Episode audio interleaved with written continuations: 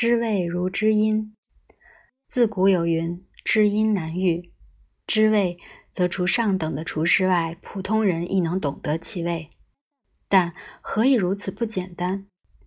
找了以往写关于知味的文章，除《论语》和《中庸》记载孔子的言行以外，就只有曹子建、张翰、孟浩然、李白、杜甫、白乐天。苏东坡等少数人了。这些人虽非饮食专家，却最懂得欣赏食物的风味。明末张岱的《陶庵梦忆》里写的歌烹，与清初袁枚写的《随园食谱》，都是专业的饮食之书。到了民国五四运动时代，北京与杭州等地充满了一种新兴的气氛。当时周作人和郁达夫的文章里，常描写一些美味的食物。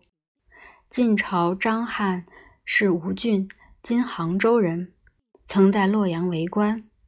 一日秋风乍起，因思念起了家乡的莼菜和鲈鱼之味，便当即辞官归去。食味之影响人的情绪，恰如音乐。这好比。庄系居北方乡国，而常以楚吟感动于人。食物之味称风味，如民间歌谣称风谣，都带着这种乡土的风味，所以深深感动于人。我一今在海外，时常忽然会想起西湖醋溜鱼。这不单因为这种鱼的新鲜柔软而味美。而是使我联想到往年住在杭州时，日日是好日。曹子建比张翰要早，是魏王曹操之子。他有诗句：“着里焚枯鱼。”我在日本人家中常看见以火烘烤生鱼和晒干的鱼，鱼油波波作响，烟气弥漫，无限呛人。这也是中国古老的烤法，我今亦不是第一次晓得。中国今已不再将鱼直接烘烤，而是在锅里煎。葱烤鲫鱼等作为名菜而广为人知。曹子建的诗又有“寒鳖至熊烦”一句。所谓的“至”，最近在银座吃朝鲜菜时。看到朝鲜人像日本人烤鱼一样在火上炙烤牛肉、鸡肉，而想起了他。中国亦现在虽有北京烤鸭、广东叉烧肉，都是直接在火上烘烤，但已经改变了汉唐时代制的方法。日本的烤鱼法与中国的烤物相比，中国的是将食品置于离火焰距离较远的上方。唐代的孟浩然有诗：“试垂竹竿钓，果得茶头边。”这边鱼很美味。说起边鱼，会立刻想起孟浩然的故乡襄阳的好风日，恰如日本鲶鱼上市的春夏之交，西山风光浮于眼前。鲶鱼在中国也有，但极少。我曾在浙江省。乐清大金镇上吃过，但不叫鲶鱼，叫香鱼。李白是豪迈之人，常登酒楼设宴。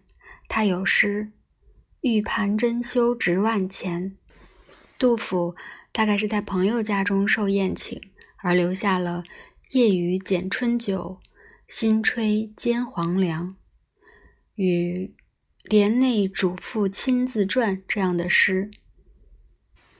每逢菜端上桌时，亦会流露出对乱世中尚不变的人情的感激。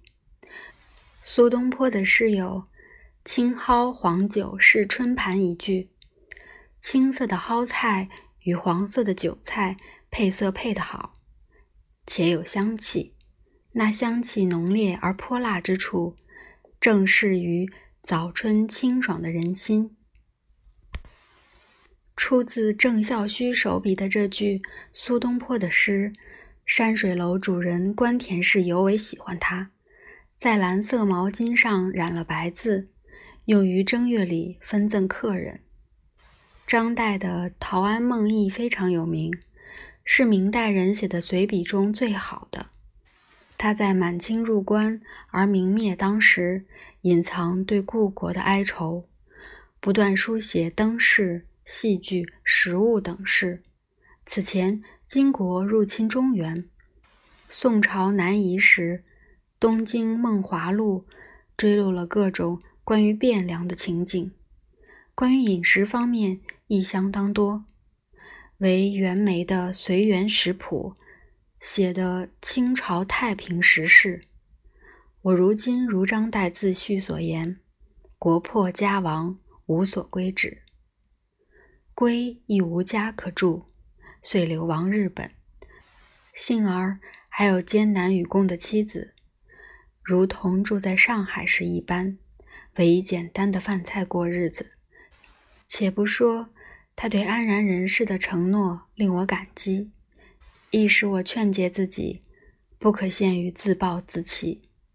不记，白乐天有诗：“旧荷叶上包鱼炸。”今在中国已见不到符合于它的菜了，只有以荷叶包裹的粉蒸肉。说起粉蒸肉，能使人想起中国闲话时常说的：“苏州少女油光发亮，如粉蒸肉；广东姑娘。”瘦黑爱娇似糖醋排骨。周作人的文章里常有写日本小菜与北京的小菜。郁达夫生前与鲁迅、郭沫若是好友，虽鲁迅、郭沫若不和，但郁达夫与这两人关系都很好。郁达夫从前在日本时常来山水楼，且有时在半截纸上为宫田氏写酒说。其中写道：“日本酒是根据唐代的酿造法酿制而成。”又引杜甫诗“尊酒家贫只旧胚”来说，古时从旧酒酿造的新酒很好。大致从宋代开始，老酒所造之酒变得越陈越好。我我得山水楼主人宫田氏之许，曾见过郁达夫的这幅书法。